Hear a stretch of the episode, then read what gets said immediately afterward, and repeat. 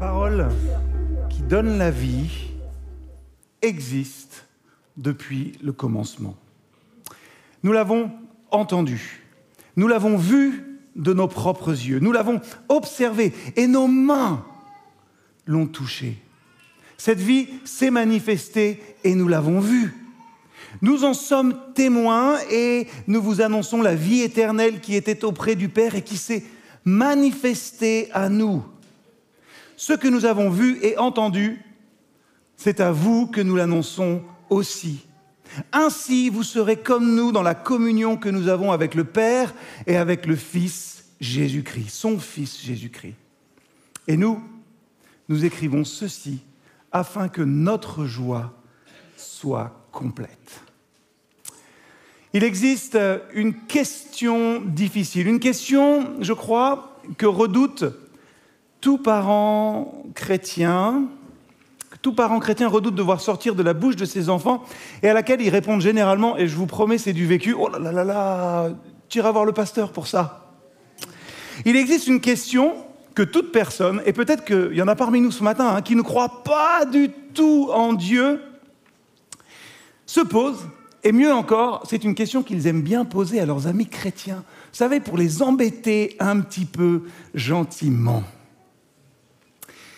C'est une question peut-être que vous qui croyez, vous mettez soigneusement dans un coin de votre tête parce que c'est bien de pas trop y penser tellement cette question est vertigineuse. Et cette question, devant vos yeux ébahis, la voici. D'où vient Dieu?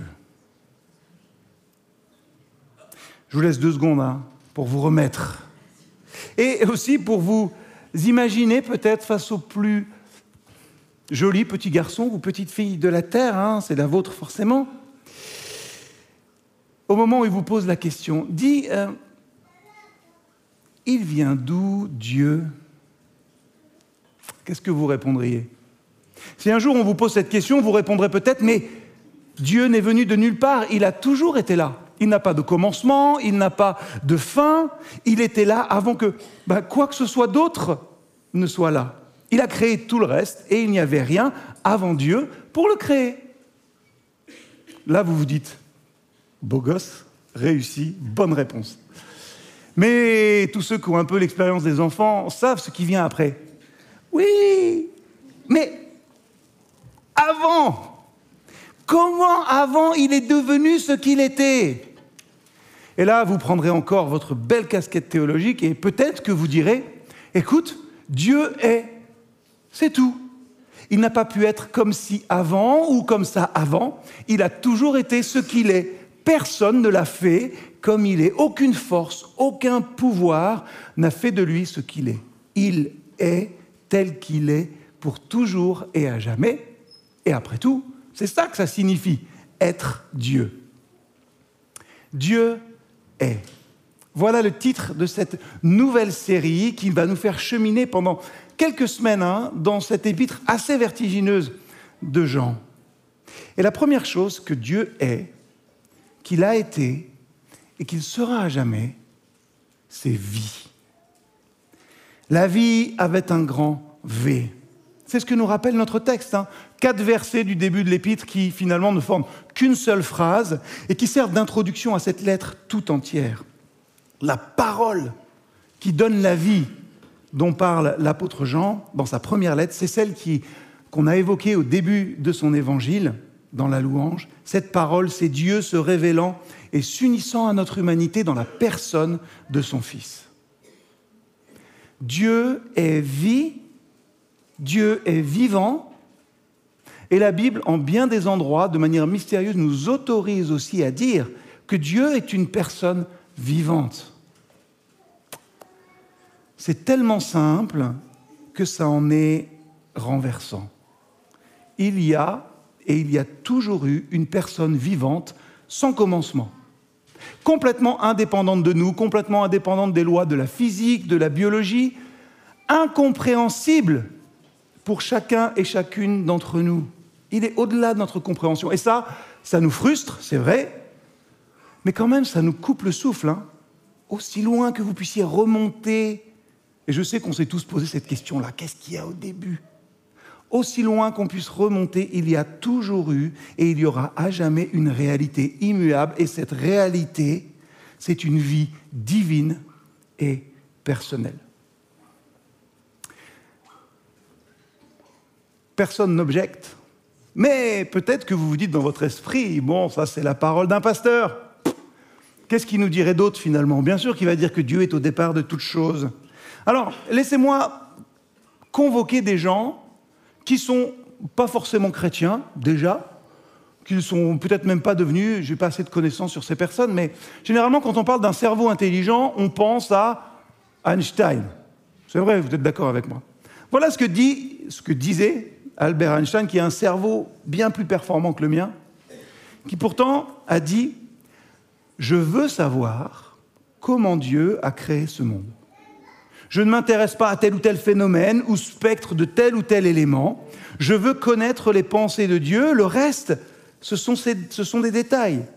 Cette profonde conviction émotionnelle de la présence d'un pouvoir de raisonnement supérieur qui se révèle dans l'univers, incompréhensible, forme mon idée de Dieu. Einstein n'est sans doute pas converti, hein, en tout cas pas au sens que nous nous l'entendons, mais après tout, je n'en sais rien. Mais il dit quand même qu'au départ, il y a cette chose intelligente. Alors, c'est Einstein ça. Souvent aussi, on est parfois un petit peu embêté avec un vieux monsieur avec une longue barbe qui s'appelle Darwin. Charles, le grand Charles, Darwin. Voilà ce qu'il dit je n'ai jamais nié l'existence de Dieu.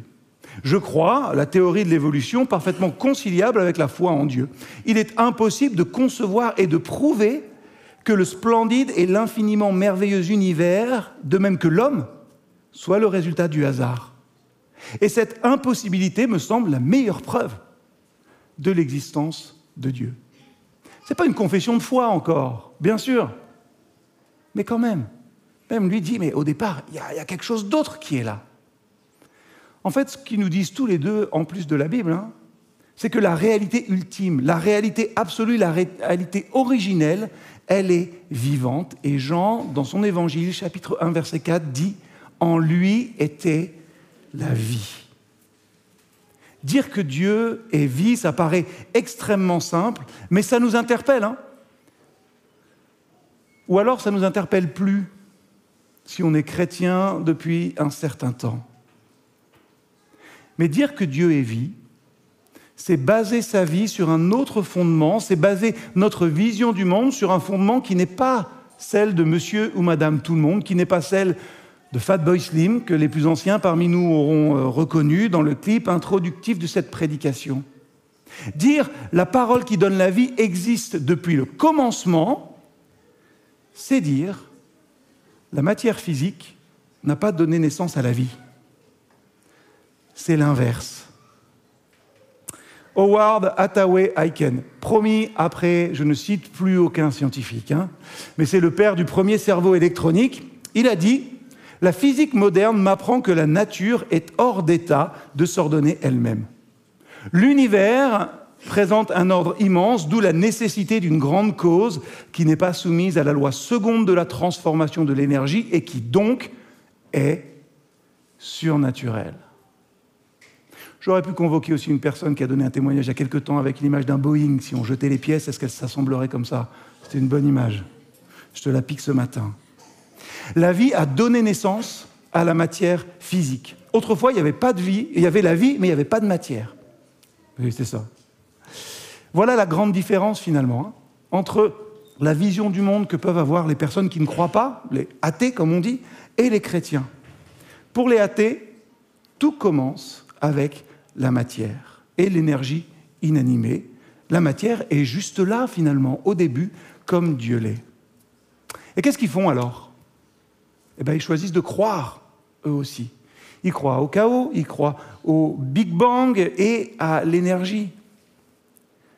Et mon but n'est pas de démontrer euh, par la science l'existence de Dieu de toute éternité, c'est juste de dire que ça demande autant de foi de croire dans cette matière qui aurait pris vie et évolué sur des, sur des millénaires que de croire en un Dieu créateur.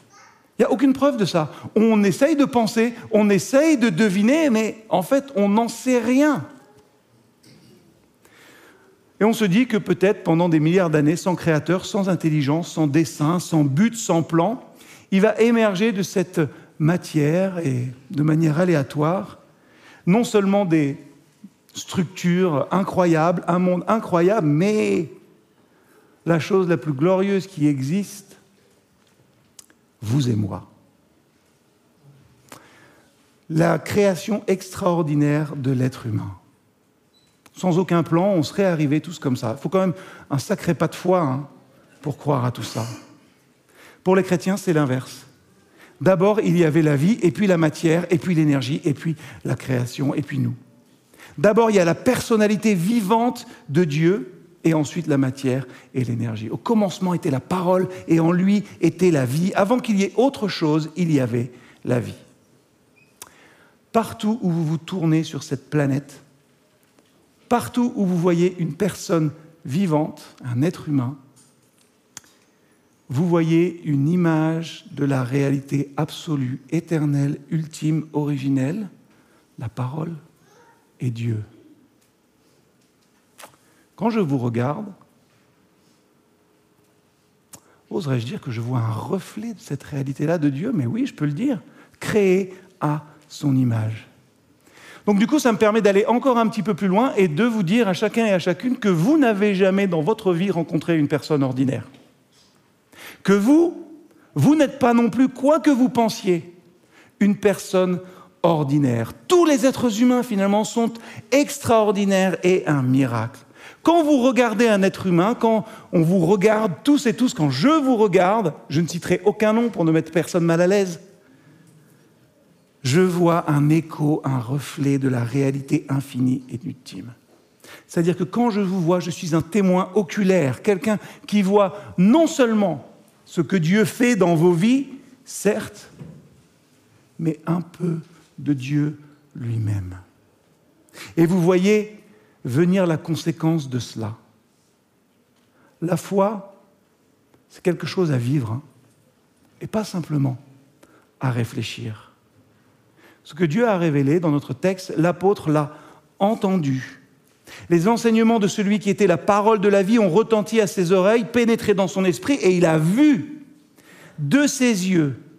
Ceux-ci, éclairés par la lumière d'en haut, ont reconnu en Jésus-Christ la grâce et la vérité données aux hommes. Il s'est arrêté, il a contemplé celui en qui Dieu se communiquait aux hommes, Jésus-Christ, et par cette contemplation, il est devenu toujours plus un avec lui. Enfin, Telle était la réalité de cet être en qui Dieu se manifestait, Jésus-Christ. Dieu lui-même, Jean l'a touché de ses mains. Et il n'a pas été le seul à le voir. Hein. C'est pour ça qu'il parle en nous dans ce texte-là. Elle a été faite et c'est en leur nom à tous que l'apôtre parle. Dieu est vie. Nous devons le saisir de tout notre être.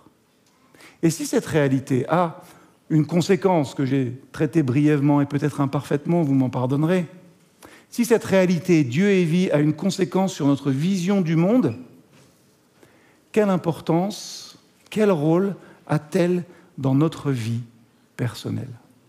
Dieu est vie.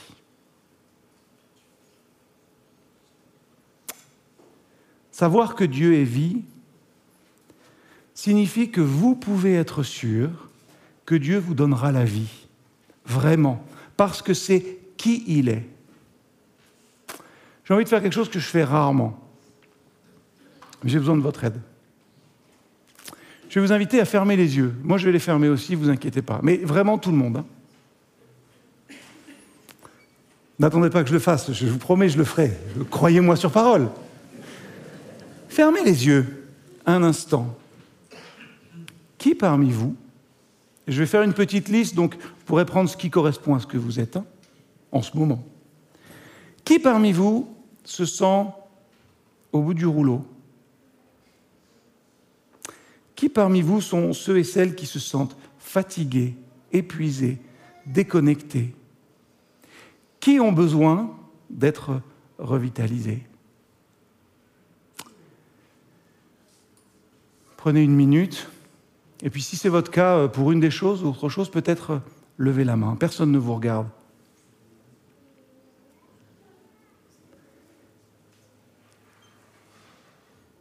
Nos vies, elles semblent parfois bien compliquées. Parfois même, on a l'impression qu'elles s'écroulent et que tout est perdu. Proclamer ce matin que Dieu est vie nous rappelle une chose essentielle. Cette chose essentielle, c'est ça va aller. Ça va aller, et je le sais que ça va aller, parce que Dieu est vie, qu'il est vivant et qu'il a dit, pas simplement j'ai aimé le monde, mais j'ai tant aimé le monde. Dieu est vie. Dieu est vie et les doutes cessent hein, quand on sait que sa nature immuable, c'est d'être cela. S'il a promis la vie éternelle, il ne peut pas mentir. Il est qui il est. Et ça, c'est la plus grande bénédiction qu'on peut espérer. Quand ça va mal, et peut-être c'est votre cas ce matin, vous pouvez être certain que ce qui vous entoure peut-être en ce moment-là, dans cette pièce, ce sont les bras de Dieu. Ayez confiance en lui. Croyez-le, dire que Dieu est vie, c'est aller plus loin encore que dire que Christ est vivant. Laissez le seul décideur, le seul créateur de l'univers aussi vous réconforter. Vous savez pourquoi? Parce que Dieu n'a aucun besoin. Donc vous n'allez pas le fatiguer avec les vôtres. Continuez à lui présenter vos besoins et tout ce que vous avez besoin qu'il change en vous. Vous ne pouvez pas le fatiguer parce qu'il n'a pas de besoin. Vous savez que Dieu est de toute éternité. Il n'a pas d'âge. Vous ne pouvez pas le perdre. Il n'y a pas un moment où il va disparaître. Peut-être autre chose. Dieu est sans péché, Christ est sans péché, donc n'ayez pas peur. Hein. Vous ne pouvez pas le salir, vous ne pouvez pas le corrompre avec votre vie, avec ce que vous lui apportez. Paul a dit en Romains 8, 31, mais si Dieu est pour nous, qui sera contre nous? Si Dieu peut créer un milliard de galaxies, si vous croyez cela, est-ce qu'il ne peut pas faire du bien à nos vies fatiguées? Est-ce qu'il ne peut pas faire du bien? Est-ce qu'il ne peut pas donner du sens à nos vies qui parfois n'en ont pas et qui sont défaillantes? Je donne la réponse pour vous. Hein. Bien sûr qu'il peut, parce qu'il n'est pas seulement vivant, il est vie lui-même. Jean 5, 26 le confirmera, le Père a la vie en lui-même. Il est Dieu et il vous aime. Et vous le savez, hein, il vous a prouvé cela en venant sur terre, en marchant, en guérissant, en parlant, en nous montrant ce qu'était la vie et la vie véritablement. Le partage de l'amour de Dieu. Ce matin-là, j'entendais des musiciens et j'ai rajouté euh, sur ma petite feuille des, petites annotations en, noir, là, au stylo. J'ai du mal à me relire pour ceux qui connaissent mon écriture. Mais dire que Dieu est vie, ça nous pose une question ce matin.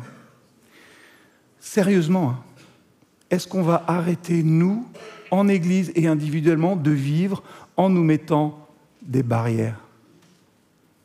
Est-ce qu'on va arrêter de vivre en se mettant des barrières, des interdits? Et est-ce qu'on va commencer peut-être ou continuer à être conséquent avec notre foi, ne pas en avoir honte et vivre librement et pleinement? Nous vivons ensemble de l'amour que Dieu a versé en nous et nous vivons en Église de l'amour de Dieu que l'on partage. Le point de départ, ce n'est pas simplement regarder et observer, mais c'est l'action et une action d'amour envers Dieu et envers les autres. Du coup, la question la plus compliquée ce matin pour chacun et chacune d'entre vous, elle est maintenant. Votre foi est-elle vivante? Parce que celui qui est votre foi, ce n'est pas une doctrine, c'est un être, c'est Jésus-Christ, c'est Dieu, est vivant. Votre foi est-elle vivante? Ça veut dire, est-ce que votre foi, la manière de la vivre, elle vous libère des carcans des on-dit, du regard de l'autre? C'est pour ça que je vous ai demandé de fermer les yeux, mais moi je peux lever, hein. j'ai besoin tous les matins d'être revitalisé, hein. franchement.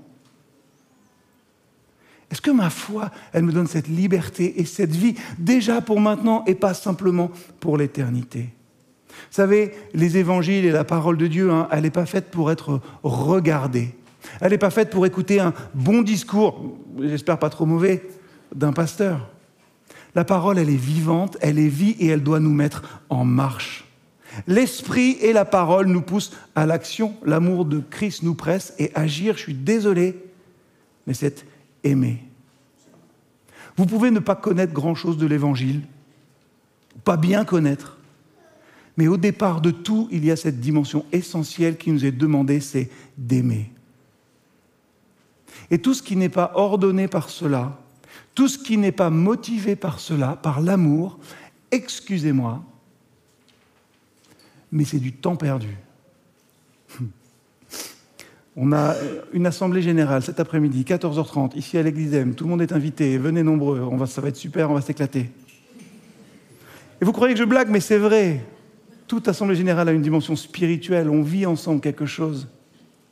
Mais, excusez-moi, hein, l'intérêt pour les structures, les choses à réaliser pour que l'Église marche, les choses à faire pour gagner de l'argent. C'est très bien, mais ça n'a rien à voir avec l'essentiel. La vie ne vient pas de nos structures. La vie ne vient pas de notre association, mais du souffle qui les anime. Ce qui fait la vie dans nos églises. Ce qu'il a créé dans nos églises, c'est l'amour que nous avons. Là, vous attendez les uns pour les autres. Et oui, mais aussi pour nos communautés, pour ce qu'on bâtit ensemble, pour nos vies liées, rapprochées, heureuses.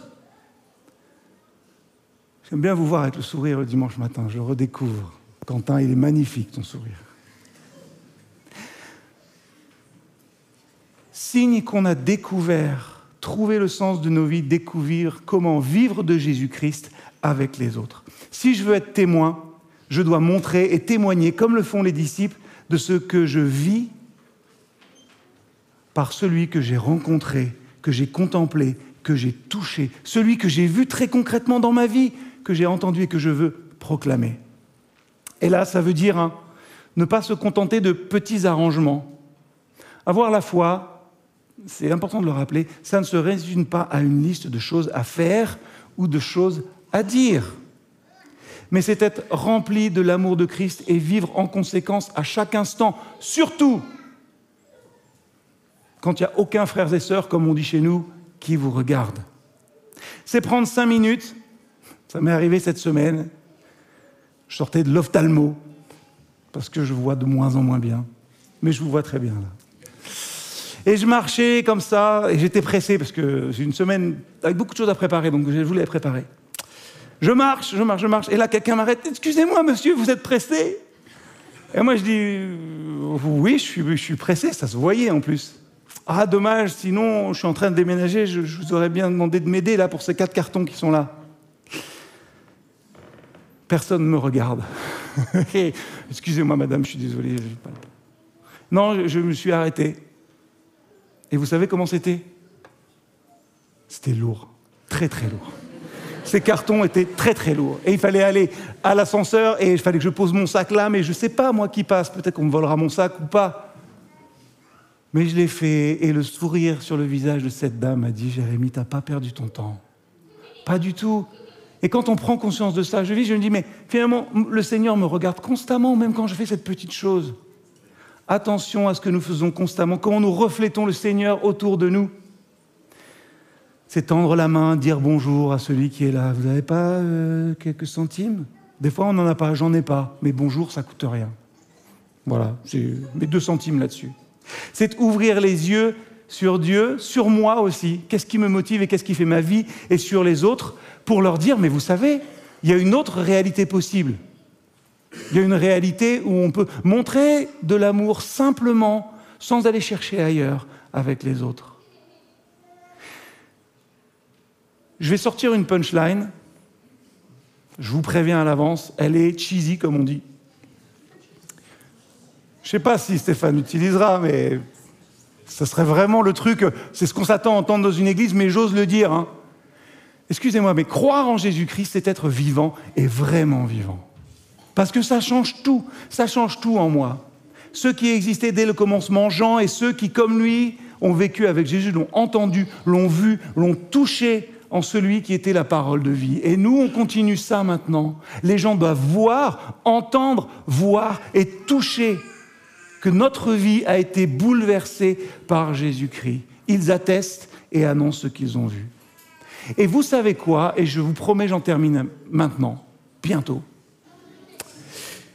Leur témoignage, il est destiné à faire une chose, à mettre les lecteurs en communion avec le Père et le Fils. C'est-à-dire que le but de Jean, en écrivant cet épître, c'est d'établir ses lecteurs dans la communion que lui, il a, l'apôtre, avec Christ et avec le Père, et ainsi ils rendront leur joie complète. Qu'est-ce que ça nous dit?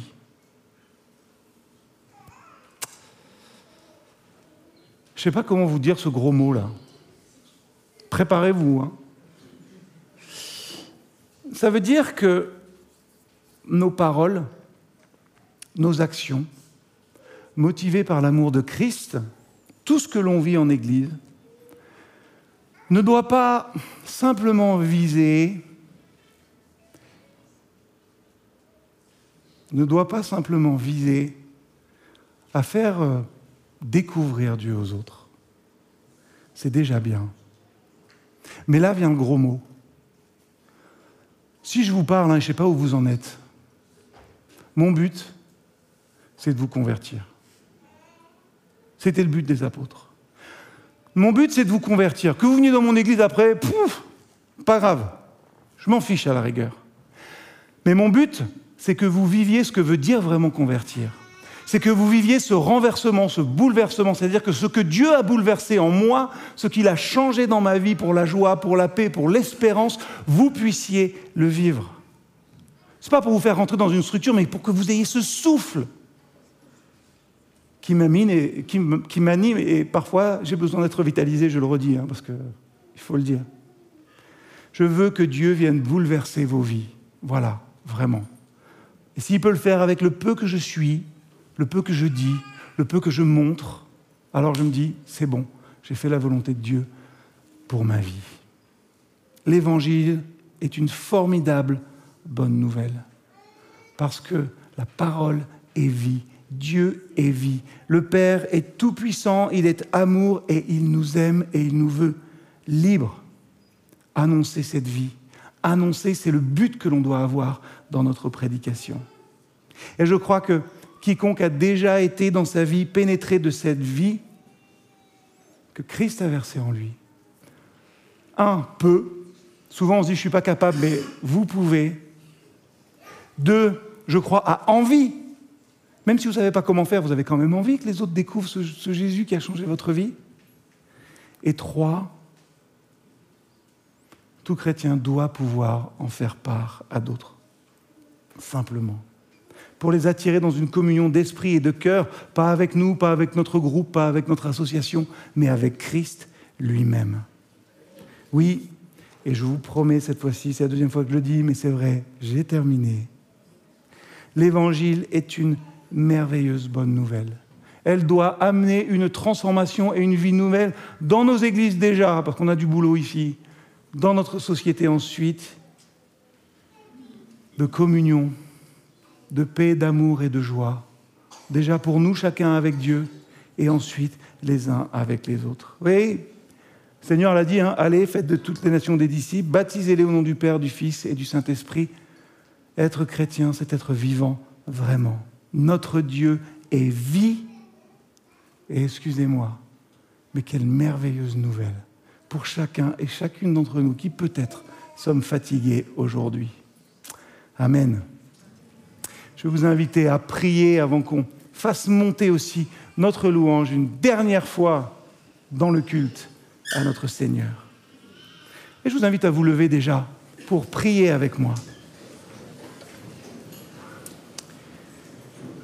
Seigneur notre Dieu, Oui, nous voulons le proclamer, nous voulons que tu nous renouvelles. Tu es vie. Et Seigneur, tu nous bouleverses par ton amour et par tout ce que tu fais dans nos vies à chacun. Aide-nous à vivre de cette vie. Seigneur, renouvelle tous ceux qui ont levé la main. Tous ceux qui n'ont pas levé la main et qui auraient bien eu envie de le faire, mais qui se sont dit, hum, je ne sais pas si c'est bien. Seigneur, vraiment, viens souffler sur notre assemblée, sur nos vies, pour que le monde entier puisse voir combien une vie vécue à tes côtés est une vie de paix, de joie et de liberté. Seigneur, on n'a pas les réponses à toutes nos questions, c'est vrai, mais nous savons l'essentiel. Tu nous aimes et tu nous veux vivants, pleinement vivants, à ton image, toi qui es vie, Seigneur. Alors, à toi la gloire, sois béni et loué aujourd'hui et pour les quelques jours qu'il me reste, mais pour l'éternité, parce que d'autres prendront ma suite, Seigneur. À toi la gloire. Amen.